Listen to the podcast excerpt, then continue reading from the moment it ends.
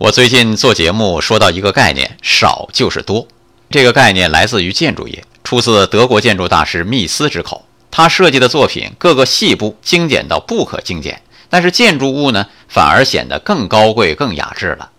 个人以为最能彰显“少就是多”这个概念的人物是乔布斯。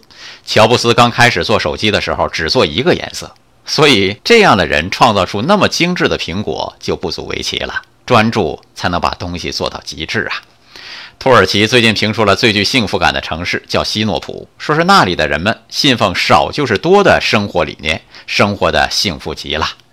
哎，生活可以很简朴，却不能不幸福。不为车子房子所累，生活反倒更加自由自在了。